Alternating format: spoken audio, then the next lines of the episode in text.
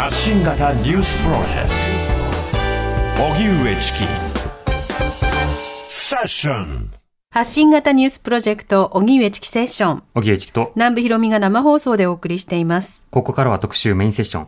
今日のテーマはこちらです。メインセッショ探求モー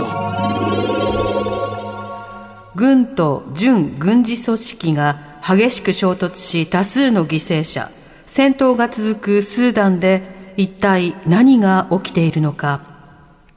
エジプトの南、北東アフリカに位置するスーダンで正規軍と準軍事組織即応支援部隊 RSF が激しく衝突しています。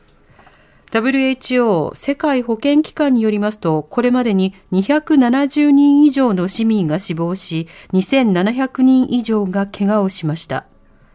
今月19日夕方から24時間の新たな停戦合意をそれぞれが表明しましたが、現地の報道によりますと、首都ハルツームでは夜にも戦闘や空爆が続き、停戦は今回も実現せず、戦闘が沈静化する見通しは立っていません。こうした中、日本政府も在留邦人の国外退避に向けて自衛隊機派遣の準備を始めています。そこで今日はスーダンで一体何が起きているのか、研究者の方や現地で活動する支援団体に伺います。ではゲストをご紹介します。久しぶりにね、スタジオにお越しいただきましたよ。はいスーダン出身のモハメド・オマル・アブディンさんです。ご無沙汰しております、ご無沙汰アブディンさん。よろしくお願いしますよろしくお願いいたします。よろしくお願いします。アブディンさんは1978年スーダンの首都ハルツーム出身です。生まれた時から弱視で12歳の時に視力を失います。19歳で来日し福井県立盲学校で鍼灸を学んだ後東京外国語大学へ進学。スーダンの南北紛争について考察するためアフリカ地域研究の道へ。現在は東洋大学国際共生社会研究センターで客員研究員として研究を続けていらっしゃいます。はい。あの、以前リモートでは数年前に出演していただいたんですが、ねええええスタジオにお越しいただいたのは2013年、つまり10年前そうなんです。セッション始まってに、ね。ミッドナイトセッションというそうでした夜のコーナーで、3時間だったんですよね。そう、3時間番組だったんです。はいで、アブディンさんに本を発売されたタイミングでお越しいただいたということでした。はい。荻上さん、お忘れてます。2020年の5月、あ2019年の5月に一度こちらに来てます。あ、こちらで、はい。リモートじゃなかったですか？スーダン。の、ああの、いや、あの、19 19年だったので、まだリモートじゃなくて。はい。あ、採用でしたか、あのその回は。革命の後ね、19ベシル政権が倒れた後に、うんうんはい。あ、もう一回別のタはい、5イミングで月5月電話だったんで8すね日だっ。たと思います。はい。あ、そうでしたね。はいさすがの記憶力です。はい。はい。その後、あの、ずっと研究をされていらっしゃって、で、あの、研究テーマはスーダンそのものではないんですか？それともスーダンの研あ究も含まれるんですか？そうですね。あの、いろいろまたよく教えて、あの、あの大学で教えてましたけども、今は本業は民間企業で働いてますけども、はいあの、その方は研究をやってます。で、最近やってる研究としては、あの、ナイル川の、えー水資源をめぐる対立ですね。はい。まさにスーダン、エジプト、えーエチオピアの対立、で、まさにこの対立自体が今回の起きていることにかなり大きな影を落としているとい背景としてあるということなんですね。あのそのことはまた後ほどじっくり伺っていきたいんですが、まずは今、軍と準軍事組織、あの RSF が激しく衝突しているということで、多くの犠牲者が出ているという状況です。現在の状況について、アブディさん、どうお感じになってますか、いやー、これは本当にもう厳しい状況になってしまったんですね。まあ、いわゆるう全面的戦争に、えー内戦に発展する可能性がかなり高い状況だと思います。うん。えーそそれぞれですね、もう全国に展開しているこのえー部隊、主要主力部隊をもう首都に奇襲させてますので、はい。この先はもっともっと大変なことになるんじゃないかなと私はう思ってます。ん。これ、正規軍と軍、えー準軍事組織である RSF、はいえー即応支援部隊が衝突しているということなんですが、正規軍というと想像がしやすい方もいるかもしれませんが、この RSF というのはどういったものなんでしょうか、これは、あの、ラビットサポートフォースとの利略で、あの、まあ、即応支援部隊という難しい名前。まあ、要は、前の、あまあ、大統領、30年間続いたバシル大統領氏が、まあ、途中からに、まあ、人気がなくなって、その政権党から、まあ、その本人、バシール・オロシがおあのお大統領を下ろす動きがあったんですね。うんうん。それを避けるために、国軍とあの同じ力を持った部隊を作って自分を守る。自分を国軍から守るために。まあ、結成した。もともと結成した時、あのー背景があるんですけども、えー2003年から世界最最悪の人道危機と言われ言われる言われました、スーダン西部のダルフールの紛争の、えー加害者側の、えー組織ですね、ジャンジャウィードという組織だったんですけども、はい。それを組織化して、えー法律でもって、その、えー大統領直属の組織として、えー彼は、あの、まあ、作っていったわけですね。んはい。もともとの組織も相当過激だったと聞いていますが、いかがですか？そうです。はい。もともとはダルフールで大変な虐殺をしている組織です。はいうんそうした組織を今度は RSF とし、はいえー準軍事組織とした、はいそしてその組織が今、正規軍と衝突をしている、はいこの衝突というのは、もう銃器などを非常に大きく使った大規模なものと銃器だけじゃない、戦闘戦闘機まで軍が使ってますよね。はい。うん街中でもはい戦闘機も使ってますし、はい。戦争状態ということにな戦って争状態です、本当に。はい。うんで、先ほどあの犠牲者の数が出てましたけども、はいこれはあくまで民間人の話であって、んあの軍人、両側も多分数千人亡くなってるんじゃないかなと思ってます。たあだあ、これぐらいの人が死んだというえ言えないわけですね。支給下げますので、うんええあの、かなりの人が亡くなってるんじゃないかと。正確なところは分からないだろうはいということになっているわけですか。でそれぞれ今はまだ政権が取れると思っているので、住民に対して虐殺をせずに、最低限のにとどめながらやっているわけですね。うんだけど、これはもう、例えば負けると、あの分かった時に多分あの破壊活動であったりとか、そういったことも起きる可能性もあるし、あの食料はどんどんなくなっていく中で、あの兵士があの家に入ったりとかね、あのはい住宅に押し入ったりとかすること、可能性も高いし、現にもそういった略奪が始まっているよというふうに聞いています。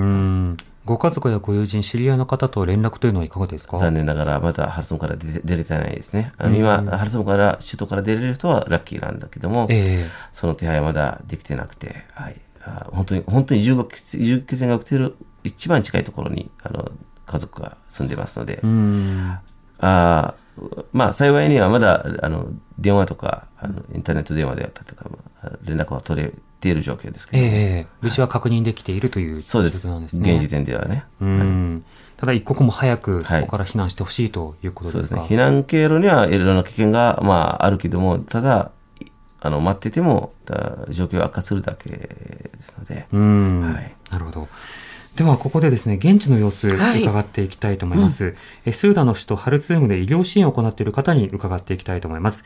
え北九州市の認定 NPO 法人、えーロシナンテス理事長で医師の川川原直之さんにお話を伺います。川原さん、こんにちは。はい、こちらではおはようございます。おはようございますおはようございます。なんですね。よよろしくお願願いします。はい。はい。あアブディンさんと川原さんはお知り合いなんですか？ああ私は勝手に親友だと思ってますけど、は川原さん親友なんですか？私も勝手に親友だと思ってます。間違いなく親友のお二人で。相思相愛ですね。はい、うん今、あの、川原さん、朝の何時ですか？朝、な、7引いてください、日本の時間から。あー7を引く。七をとなると、今16時ですから、えー10 9時ということになるわけですかね。はい。そうですね。はい。あの、川原さん、今の現地、まずは川原さんはどちらにいらっしゃるんでしょうか？今、スーダンの首都のハルツームにいます。うん。街の様子というのは、もともとハルツームというのはどういった場所なんですか？まあ、ハルツーム非常に大きな町でして、うんうんあの、私はあの、マンシーアというところに住んでまして、それこそあの、アブディーンさんの実家の近くですね。す歩いてアブディーンの、はい、あの、ご家族にも会いに行く、行けるような距離です。へーそのハルツームでもともと医療支援をなさっていたということですけれども、この戦闘が始まった状況や、まあ、今の街の状況などはいかがでしょうか、そうですね、これ、しえっと、4月15日土曜になりますけれども、土曜の朝に本当に突然にですね、あの、うん本当に攻撃する、今までに聞いたことないような、本当に、あの、重火器を用いるような音が聞こえたんですよね。はい。で、それで、まあ、関係者、日本大使館含めていろいろ聞くと、どうもやっぱり内戦が始まったらしいと。いうことで、もう本当にそれからずっと今続いているところ、ただ、あの、ここ2日、停戦状況でありますで、まあ、あの国軍も、えーまあ、今のうちに安全なところに逃げなさいよということは言ってます。うんえただ、まあ、あの完全な停戦になっている状態ではなくて、えーやっぱり今でもちょっとあの砲声聞こえましたけども、え散発的にあの、おえー非常に大きな音が聞こえたりもします。えうん、なるほど。爆撃機であるとか爆発音や銃撃の音などが当初聞こえるような状況だったんですか？そうです。ね、まあ、特に、えっと、16とかは、本当、私のマーシアの家があるんですけど、そこから爆撃機が見えたんですね、目視できたんですよね。うん低空飛行で飛んできて、でそれであのここから見えるビルが、えー標的になって爆破されあの攻撃されて、えー空爆されてで、黒煙が上がるというのを本当に間近に見ましたね。うん、なるほど。そうした中で今、あの、避難されている方の様子などというのもあるんでしょうか？そうですね、あのあの幸いなことにこのようにあのコミュニケーション取れるんですよね、SNS であるとか、メールであるとか、携帯とかも通じますので、あの比較的そういった面ではあのいろんな方と連絡を取り合えている状況ではあります。うん、なるほど。空港の閉鎖、こちらについてはいかがですか？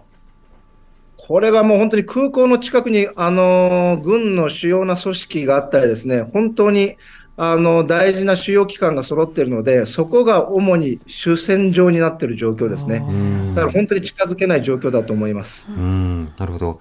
そうした中で、その、まあ、日本では政府が法人退避の様々な手続きというものを進めているが、えー空港を確保するかどうかというのがとても重要なポイントだという話もありました。こうした動きについては川原さんどう見てますか？まず本当にあのそういった決断をしてくださった日本政府には本当にあの深く感謝したいと思いますうん。ただ、オペレーションは相当に難しいというふうには現場にいて思います。うんまず今おっしゃった空港の状況ですけれども、それから法人がじゃあどうやって空港まで行くのかとはいいう2つの大きな問題があると思います。まあ普段だったら、まあ、あの歩いてちょっと行こうかはい。今ちょっと川原さんとのやりとりあのちょっと1時間ぐらい歩こうかぐらいですけども、はいまさか歩いていけないです。まあ、うん。車両で行くとしても、おそらく、えあの撃たれるかもしれないし、車両強盗に遭うかもしれないと、もういろんな危険があるので、なかなかその辺は難しいところだと思います。うん。インターネット回線あるあるで一旦詰まった音声が一気に流れてきたというタイミングであります。川原さん聞こえますか？あ問題ないですね。はい。大丈夫ですね。はい。はい。あの、では、その、今こうやって通信は可能なんですけれども、まあ、電気とか水道とか食料とかお店とか、そうした状況はどうなんでしょうか？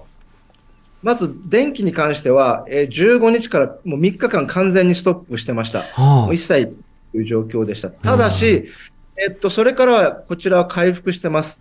ただ、この地区によって全然違うようでして、えっと、最初に電気はずっと来てたけども、えー今、えっと、停電になってるとか、あるいはもうずっと停電になってるとか、本当に地区によって、えーえー違う様子ですね。うん。で、あの、ここは大体、あの、ビルに住んでるので、大体水を電気で上に組み上げて、その水を利用するので、電気がなくなった時点、水もなくなるというような状況に陥るということです。うんうんなので、まあ、水の確保、まあ、貯められるだけに貯めておくという、これ、アブディンからも本当に良きアドバイスを受けまして、もうとにかく貯めとけよと、はいアブディンから言われ本当にすぐに水を貯めましたし、うんで、まあ、食料も近くのあの、ドッカーンって言われるんですけども、あうんの、個人商店ですね。まあ、そんなところに行って、あの、いろいろ買い込みはしました。まあ、大体、一月は籠城できるような体制にはと、えーしているところです。うん。ドッカーンというのは店の名前なんです。それは店のタイプですか？店のタイプですね。はいタイプ。スーパーマーケットではドッカーンという。ドッカーンってアブディさん、言うんですかドッカーンって言うんですか？はい、そうです。個人商店みたいな、はい。うんはい。何でも売ってるんですか？はい、なんていうの？ああ、なるほど。うん。雑貨やコンビニエンスストア、スーパーが混ざったような感じですか？そそう、本当にちっちゃな、はい。うんうん。あの、一部屋みたいなところだったりとか、はい。なるほど。はい。じゃあ、川原さんもドッカーンに駆け込んで、いろんなものを手に入れてっていうことされたんそうです。ですべて顔見知りのところで、まあ、いろいろあの、私も2002年からいますので、うん。あの、状況があるので、あまあ、デモになった時とかも、うん。そのお店に行って、あの、まただねとか言って、いろいろ株ね、いつもお世話になるって買ってるところなので、優しくしてもらいます。なるほど。。ただ、あの、これ、インフラが様々に、あの、打撃を受けたり、あるいは戦闘が長引くと、なかなか物資が入ってこない心配もありそうですが。その、そのドッカーンももうずっと閉まってますし、もう売りたくてない状況でしょうね。もう仕入れが来ないでしょうし。うんうんなので、本当にスーダンの方々も困ってらっしゃると思いますよ。うん、そうですよね。あの、ご近所の方や周辺の方の反応というのはいかがですか？まあ、あの、スーダンの方、あの、今、そうラマダン中なんですよね。はい。なので、まあ、結構あの、あの危ないと分かってば、外でみんな一緒にご飯食べる習慣があるんですよね。うん。ちょっと、まあ、あの、道の端っこによってご飯食べ、その習慣を変えずにいたりとかで、まあ、本当になかなかす素晴らしいイスラム教徒の方々ですからね。うんあの、そんなことをやっております。なるほどそれ。これ説明補足説明すると、あの、あの、ラマダン中に、その、あの、夕方になるとみんな食べれるんだけども、はいええまだ家にたどり着いてない人とかも食べれるようにみんなこの、近所、あの、ござ、道端でござ引いて、みんなおお料理を出して、みんなそこで食べるんですね。で、通りかかりの人に声かけて、そまず食べてから行ってくださいよ、みたいあな、あそういった文化。重生なる中でやって、でもやってるから、うん なかなか。いわゆる断食の期間で家帰ったら食べられるんだけど、もう時間終わってるから、もう食べてきなっていうことを普段から。やってるんですね、街を。でそれを戦闘中でも今やってると。そうですね、はい。うん。なるほど。あの、なお、あの、川原さん、あの、普段のロシナンテスの活動、NPO 法人としての活動はどういった活動をなさってるんですか、あ、今、川原さん止まってますね。はい、えっと、あ、一瞬切れたかな？繋がってますか？川原さん聞こえますか？今、はい、はいすみません、こちらの事情でも。はい。はい。えっと、ロシナンテスの普段の活動を教えていただいてもいいですか？あの、我々、あの、本当に医療、地域の、地域にですね、医療を届けると、本当電気とか、あの、水道とかないようなところに医療を届けるということで、あの、かつてはガダーレフ州に、えー医療をやりましたし、今は、あの、ハルツームのですね、シャルガニーローカリティって、まあ、車で3時間ぐらい離れたところ、あるいは北コルドファン州のところ、これ車で7時間、そしてそこでオベイドに行くんですが、オベイドからまた3時間ぐらい行ったところ、まあ、そこで、えー医療をしながらも、あの、水のことをやったり、あるいは学校を建てて、あの、えー子供たちをしっかり育てるというようなことも、まあ、統合事業ということで、あの、そして、あの、モデルとなるような、えー地域を作っていこうというところで今、支援活動をしております。うん。医療を出発点としながらも本当に幅広く活動されてるんですね。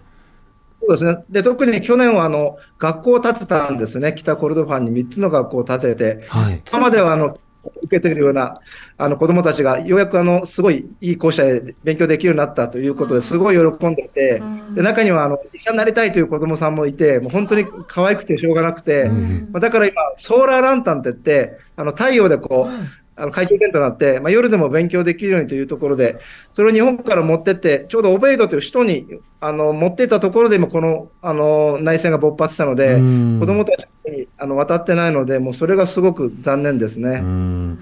今、あの、教育、学校の再開などはどうですか？おそらく学校自体はやってると思う、ちょっとわかりません、地方のことなので、うん。わかりませんけど、ただ、あの、えー北コルドファンのウンドセメマという村の、えっと、リーダーの方とは、昨日電話で連絡つきまして、ええ。あの、春大変だろうと、あの、俺たちの村安全だから、お前こっちに逃げてこいよというようなこと言われたので、アブディ。ンさんもさっき言ってましたけど、全勢力が今、ハルツームに結集してると。そうです。はい。本当にうん。というかあの、本当にスーダン広い国ですから、その、例えば、あの、首都以外のところに避難されるという方もいらっしゃるわけですか？あの、スーダンの方は結構それをやってる方いらっしゃいますね。うん。なるほど。そうした中で、その、今、医療支援も入り口ということですけど、こういったような、あの、様々な紛争があると、え医療支援がどうなのかというところも気になりますね。というところ、川原さんに聞きたいところではあるんですが、今ちょっと川原さん、つながってますかね？聞こえますか川原さん？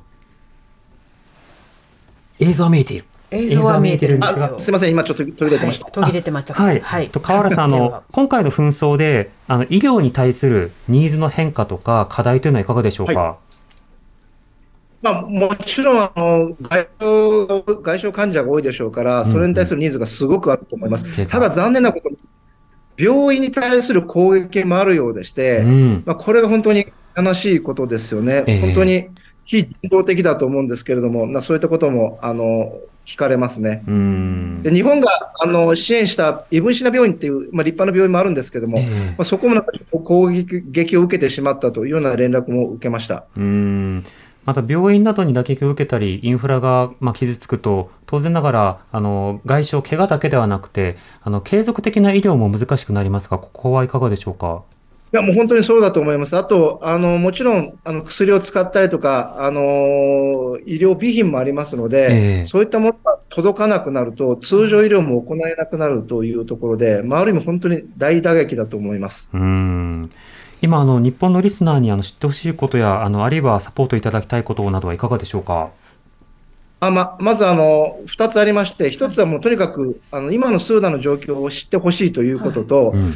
まあ、一つの国に軍と、まあ、RSF という、まあ、ぐ準軍事組織というものが出来上がっている、この背景をぜひとも、えー知ってほしいな、今日、まあ、本当幸いなことでアビディーンさんいらっしゃいますし、うん。ぜひ知っていただきたいなというふうに思います。ん。まあ、これ、スーダンの内政だけじゃなしに、スーダンを取り巻く国であるとか、まあ、非常に大きな国の影響もありますので、まあ、はい。そういったことをぜひ、えー勉強されてみたらいいと思います。ん。あと二つ目としては、あの、ロシアランテスは、まあ、このような状況になっても、スーダンの人々を本当に、あの、愛してますので、うんあの、まあ、一時期はもう、あの、ちょっと見抜けて、一時的には国外にしますけれども、必ずやった戻ってきて、スーダンのことを支援しようと思ってますので、うんうん。ぜひともロシアランテスを支援いただけたらと思っております。うんあの必ず支援を継続する、戻ってくるということなので、えー支援する方を支援するということもとても重要なことだと思います。はい。はい。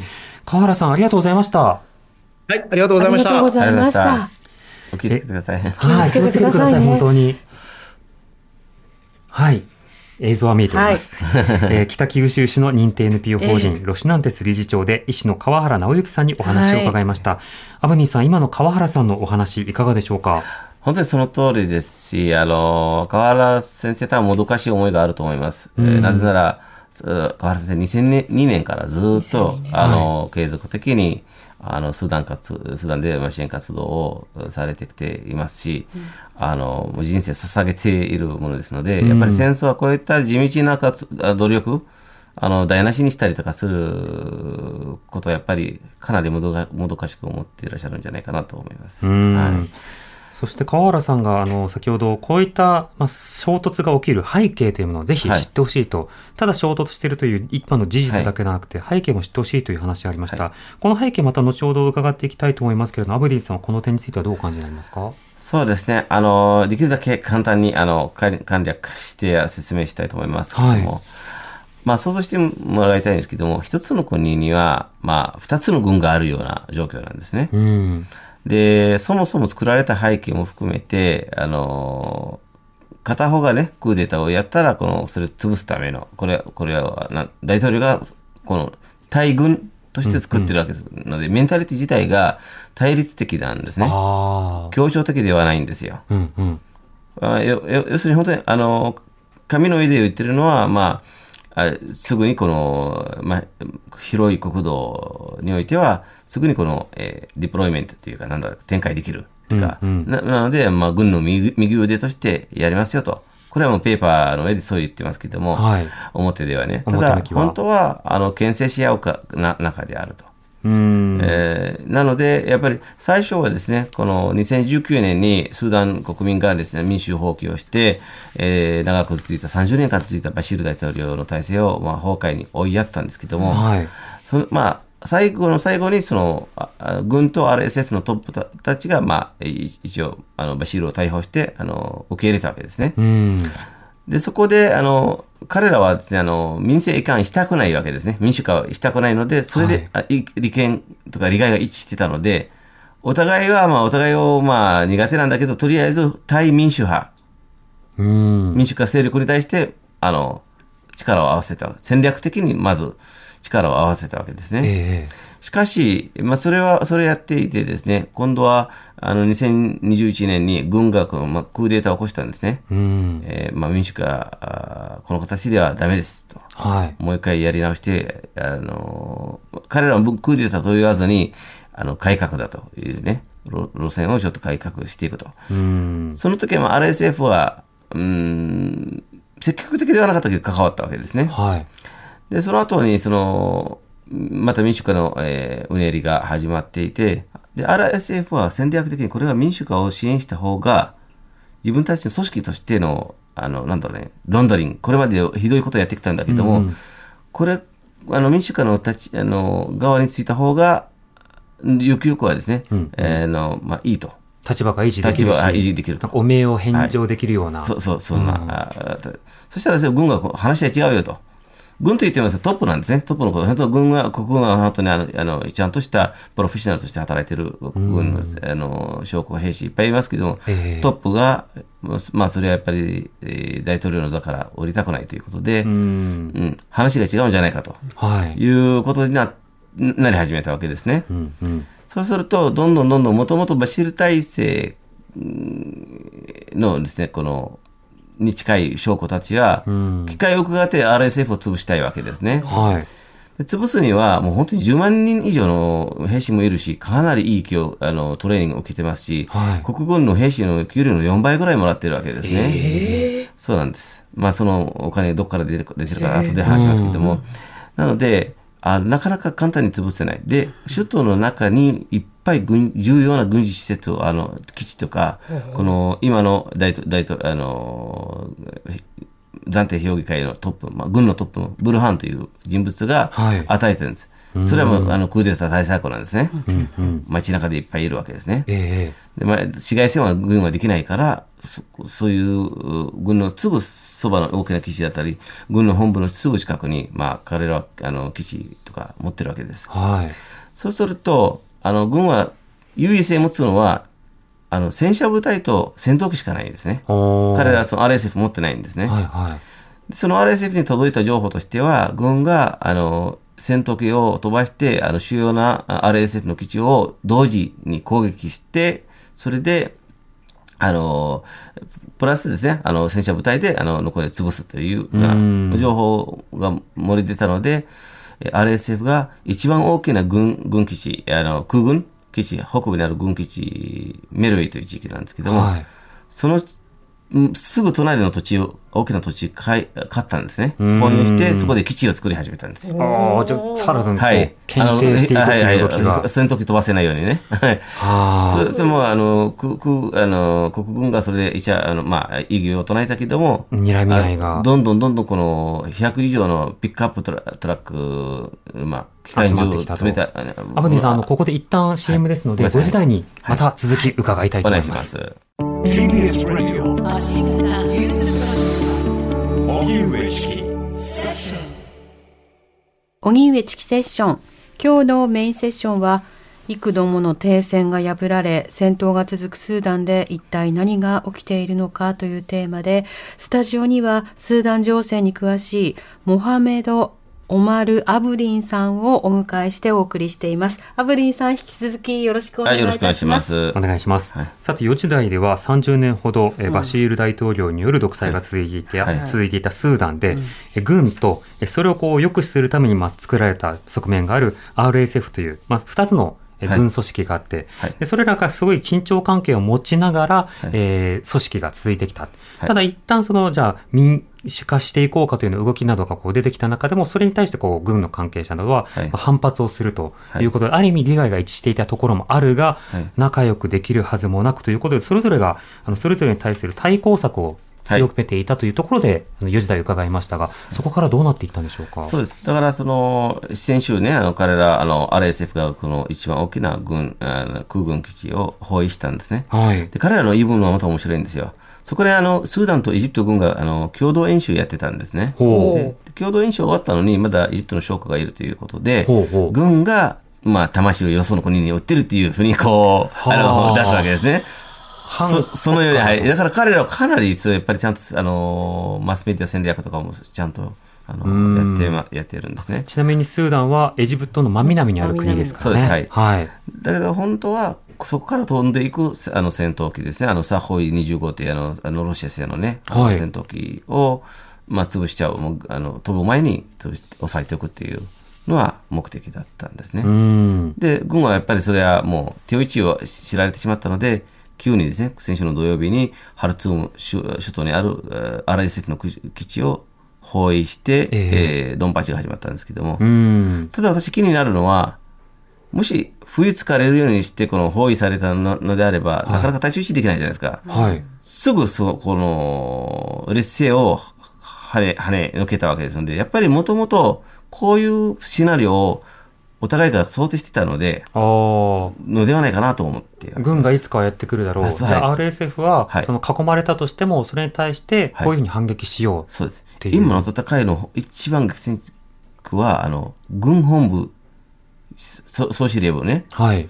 の真裏なんですね。ほう。そうなんです。それも首都にあるんですか首都のど真ん中に空港空港との隣隣り合わせなんです。なるほど。だから空港も軍本部も街のど真ん中に作ってることから見わかるように、はいこれは大規模な戦闘になれば、犠牲者もものすごく増えていく、はい、形になっていきます。なるほど。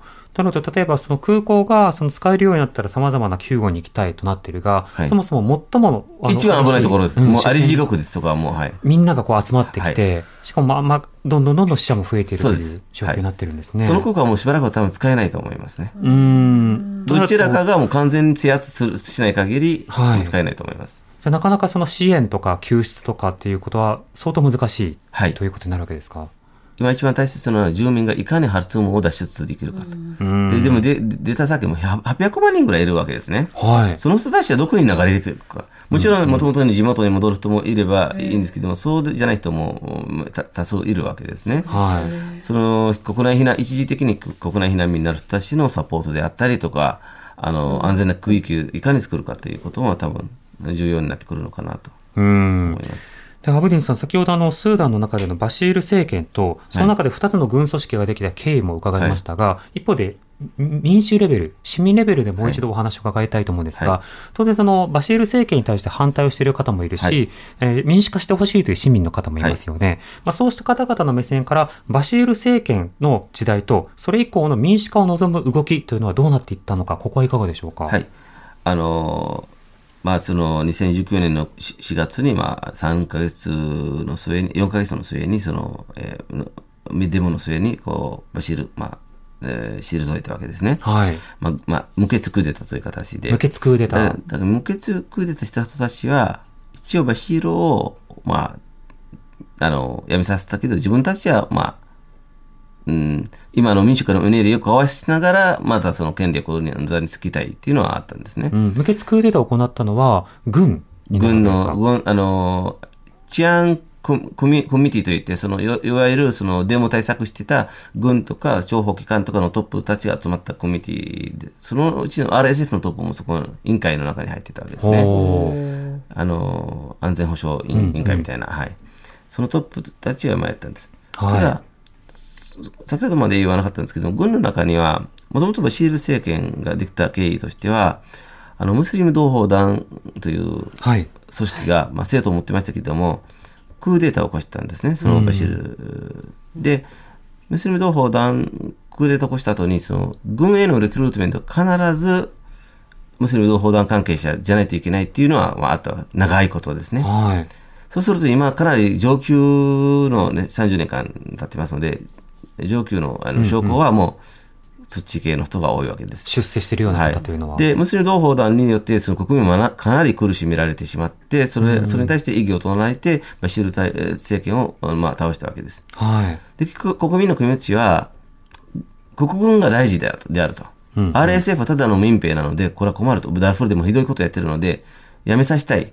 だけど、軍は、単なる軍ではなく、純粋な軍じゃなくて、そこには、あの、元体制のね、はいムスリム同胞団の要員がたくさん入ってるわけですので、うん。戻ってくるんじゃないかと。例えば RSF に、あの勝利してしまったら、あの旧体制派が戻ってくるんじゃないかという心配もあるわけですのでうん、複雑な思いで、この RSF と軍の戦いをみんな見てるわけです。ああ。その RSF はもうバシール政権が作ったバシールのための軍という側面もあったので、はい。当然支持できないが、一方でその元々の国軍の方も、はい。バシール色もものすごく強いし、はい。あのクーデターを起こしたとはいえ、はい。じゃあ今度は自分たちが権力の座を手放すものかっていうふうにこだわってるから、はい。市民から見てもなんだよっていう感情があるわけですかそうです。で、RSF は、あの、一応、軍のトップの人たちはムスリム同胞団、要するに信条で、あの、はい。近いけども、RSF はただ、あの、バシールの、に乗っかって、で、最後バシールを裏裏切ったわけですね。うんバシールをこう、使っうまいことを使って、その、あの、権力をお握ったんです。ええで、こんなお金どっからやってくるんだかってね。はい。防衛予算を見ると、その RSF の予算その、そこまで大きくないんですけども、うんでバシール政権もお金、あの、バシールもお金出せないということで、はい。スーダンは今、金の生産もものすごい盛んなんですね。えええあの 1, 一年間数百トンあー出るぐらいなので、はいその金の採掘権を RSF 系列の企業にどんどん渡し渡していくと。えうーん。そうすると、やっぱりその RSF が、まあ、政権に近いところにいるということは、こういった利権を守れるということで、なかなか簡単にやめられないんですね。でも軍も軍で、軍系列の企業もたくさんあるわけですので、はい。その経済的利権の争いもあの、背景にはあります。うーんなるほど。あの、もともとそのスーダンは、あの、南スーダンがこう独立した際に、例えば石油産業など、はいあの大きな経済的な力があるところをはい失って、非常に財政が傾いたという経緯ありそうですよね。はい。9割は、石石油の9割は南スーダン、ああの、原産だったので、うん。それ、急になくなるわけですね、2011年に。まあ、その後、もちろん、その、えー北部通って港に行ってるので、その、ロイヤリティとか、いろんなこの、パイプラインとか施設を使う、を使うあの、フィーをもらってましたけども、うんやっぱりそれまでのね、かなり、あの、し収入が入ってこなくなったと。はい。それ金が、あの、国家にとって一番重要な、はいうんうん。そこは RSF だったり、軍とかであの取り分けてしまってる。なるほど。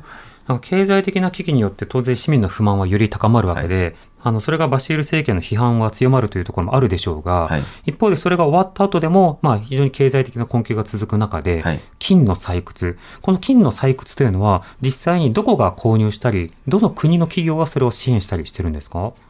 これはドバイで、あの、はい、えーに入札に出してる、ドバイ、ドバイの、あの、金の、なんか、なんでしたか、えー、なんとか場ってあるんですけど、金を売る。はいはい競売所がはいはい競売所ええで出してます。うーん、なるほど。はいで、ドバイ経由で購入する国などもこれはあったりするんですか？ありますね。はい。うーん。一応形の上でまだそのスーダン、スーダン産の金に対する制裁がなかったんで、はい。はいなるほど。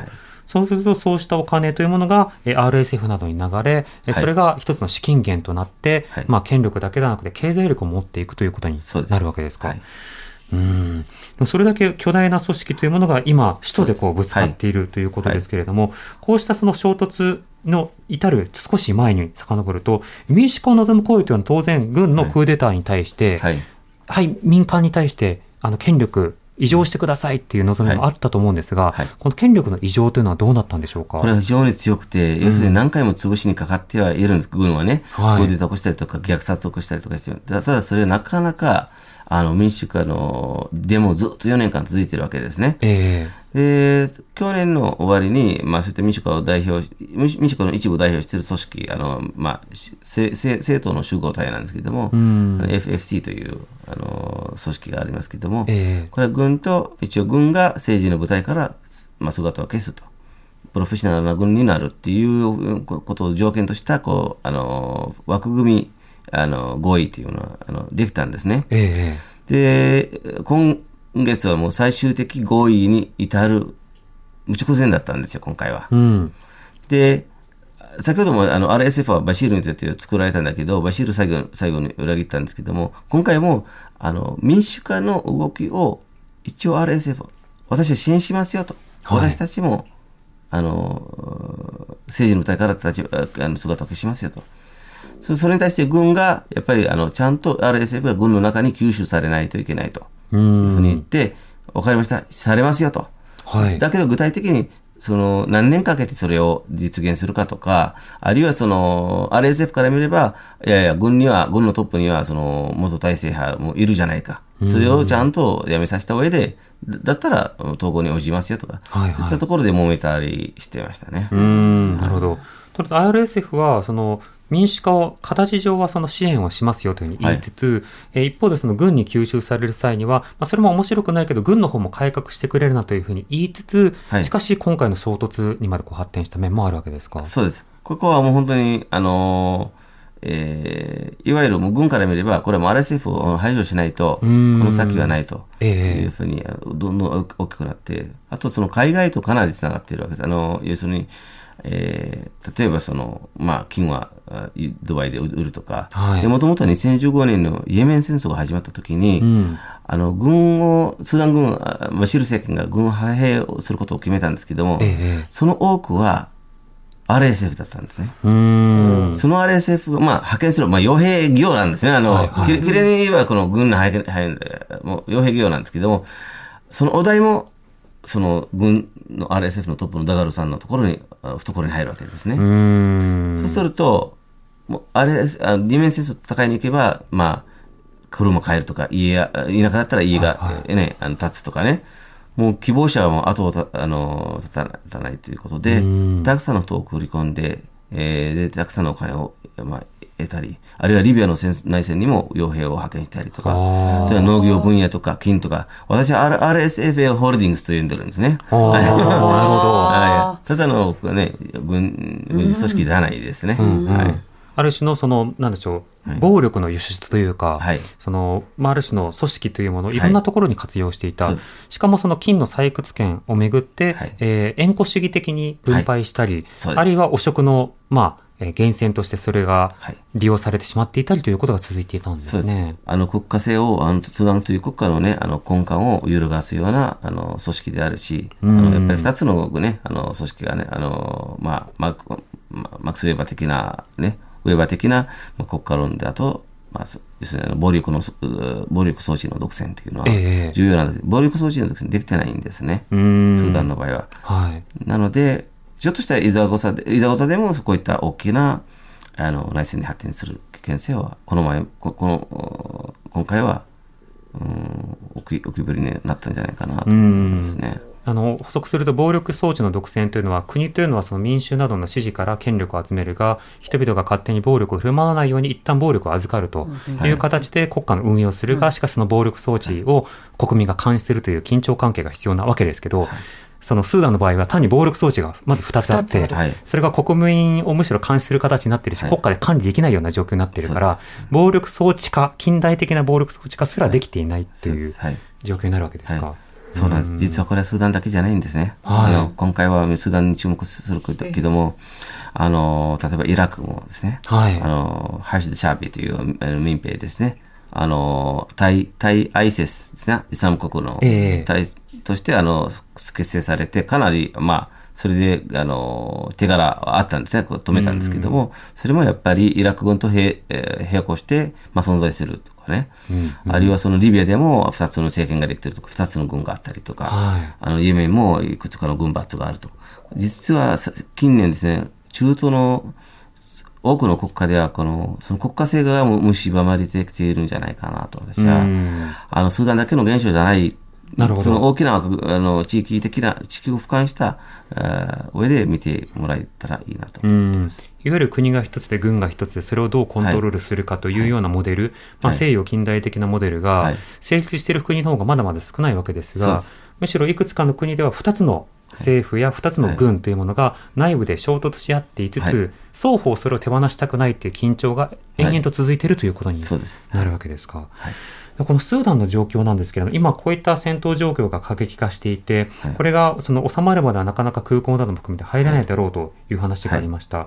あの、民主化の手前まであの行こうとしていたという話はあったんですけれども、これ実際にどういった段階までは進めていたのか、そこに対して人々の反応はどうだったんでしょうか？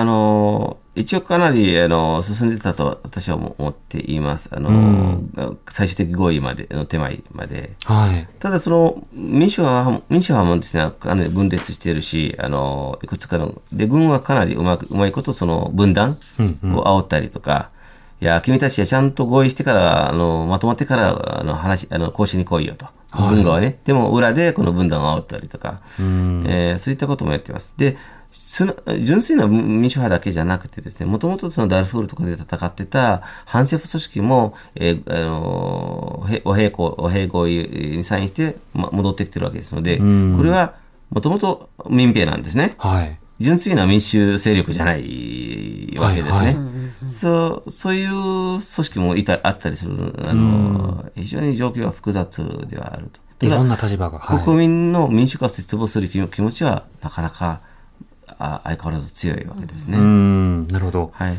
今回その、えー金の採掘の話などもありましたが、では周辺国、あの、このスーダンに対してエジプト、あるいはそのロシアやサウジアラビアなど、はい周辺国はどういった勢力に対してどういった距離感で接してるんでしょうか？はいまずロシアから行くと、もともとススーダンの国軍の装備はほとんどロシア製ですね。うん。戦闘機もそうですし、はい。戦車も。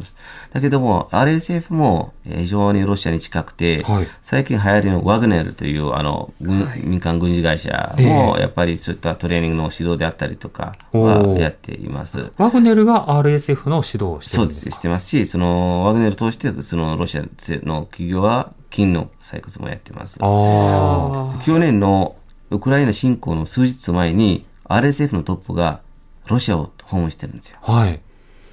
それはもう支持してますよと。うんで、ロシアは、あの、欧米、特にヨーロッパ、特にフランスとか、あの、に、あの、圧力かけるために、フランスが非常に存在感の強いサヘル地域、要するにスアフリカの、あの、スーダンからずっとセネガルまでのね、あの、こういった地域ですね。はい北部じゃなくて、ちょっとした、あの、サハラ地域のね、まあ、具体的にチャードとかニジェールとかね、あの、マリとか、はい。フランスがかなり、フランスの息がかかった地域を、あのーその力を崩して、崩しに、まあ、ロシアがかかってるんですね。あで、これには RSF が協力しているというふうに言われています。手先としてね。あ。はい。で、RSF は、もともと母体はその民族なんですけども、その民族はスーダンだけじゃなくて、越境的な民族なんです。だからスーダンとかチャドとかマリとかニジェールとかカメルーンにいるんですよ、同じ民族ですね。はいリゼガート。なので、そのネットワークを使って、それぞれの国のでの政治的あの影響力をあの増やしていく。そそれをロシアをうまく使って、ん例えばあの去年、ブルキナファソでクーデターありましたよね、はいはいすぐにフランスとの国交を断絶だったりとか、ロシアに近いことを表明したりとか、あとマリでもあのフランスと関係が悪くなっていく背景には、ロシアの関わりが、あ関与があると。うんで、ロシアが誰を使うかというと、この RSF みたいな組織を使ったりします。なるほど。はいそうすると、まあ、一つにはその金などの経済的な、はあのパワーを吸い上げるっていう思惑もロシアにはあるが、一方でその、まあ、武器などを提供したり訓練などをするっていう見返りに、まあ、様々な周辺国などにおいての、えロシアの力をはい。まあ、声の大きさを上げて、はい同時にフランスなどのヨーロッパ各国の発言権を減らしていくということになるわけですか。そうです。か、かと思うと、今度は RSF も EU とも協力してるんです。はというのは、難民流入、あの、数年前に問題になったじゃないですか。ええこの地域、スーダンは経由地、経由地域なんですけどあ。も、はい。国境警備をする、う強化して、あの、本当にそれ、すごくそれであの難民の流入が減ったんです。あの、みんな、スーダン、スーダンからリビアに行って、リビアの中地中海からはい、ボート、ゴムボートであヨーロッパを目指してたんだけど、うんスーダンとリビアの国境とか、それをちゃんと国境警備したことによって、すごい数が減ったんです。それに対してお金ももらってるかなりうまいことやってるんですね。しかもその EU に対して協力しているというのは、要は、え難民危機というものを起こさない、あるいはそれは難民を助けない方向に動くということにあの通貨を、あ一応、あの、人権、人権、えー、人人身売買とかをはい。止めるという名目なんだけども、とりあえず名目で。通さない、通さないっていう、はい。人道的な理由を掲げて、そうです。はい。人道的な避難を妨げるとはいいうことをしているんです、ね。ヨーロッパから、ヨーロッパに人が来ないようにっていうのはやってますうね。んそういうふうな仕方で本当にマルチに、このはい。RSF はある種外交的なことを、ぐあの、国家ではないにもかかわらず行い続けてきたわけですか、そうです。その背景には、UAE とかそういった国もかなり、あの、RSF に近いと言われていで、やっぱり、あの、湾岸諸国って、ムスムスリム同胞団の、あの、うねりって非常にこの、王室にとって脅威なんですね。はい。それを潰したいと。このエジプトでも潰してるわけじゃないですか。その、ムスリム同胞団の政府が潰れて、今、シシ大統領になってますけども、スーダンでもやっぱり国軍の中でまだいっぱいいるんじゃないかということで、うん。まあ、その力を弱めたいっていうのはあります。まあ、国家の安全保障の観点から、そういった関与をしているとうん。ういうふうんにまあ言われていますので、えーやっぱり情報収集だったりとか、かなりサポートしてもらってるんじゃないかなと思ってます。なるほど。まあ、そうすると、今のその状況が何か改善され、えなおかつそれによって民主化が果たされるというシンプルなシナリオみたいなものを描くことはなかなか難しく、また周辺国で起きているようなこともそうしたの状況ではない、はい複数の組織が衝突や対立、あるいは停戦を繰り返しながら、はい。様々な秩序をそれぞれに作っていると。しかしそれには各国の例えばロシアなどをはじめとした思惑もあって、外交手段にも使われているということになるんですね。そうです。うんあの、それを考えると、現実的な話、本当に民主化をすぐにこう目指すべきだったかどうかっていうね、国国家が体裁を整えていない状況で、民主化を目指すのは現実的な目標だったかどうかっていうのを、やっぱり考え直す、問い直す必要があるのかなと思ってうます。同時にこういった紛争の状況で多くの方が亡くなられたり、怪我をしたり、教育を受けなくなったり、避難されたりという、そういったことを余儀なくされている状況などについて、やっぱり様々な注目と、そして支援、必要となってきそうですね。そうです。これから多分、ひ国内避難民とか難民とかの危機がほ本当に大きな問題になります。ええ今、世界はしあのみんなね、あの財布の紐が厳しい状況なんですけども、ええあのしかもスーダンもなかなかみんなあんまりそこまで、ねウクライナとかね、あのうんはは派手しははは派手にやってるところで注目はいけないと思いますけども、ぜひ、あの、視聴者の皆さんに、あの、スーダンのことをね、えーえー思っていただければと思っています。うん、そうですね。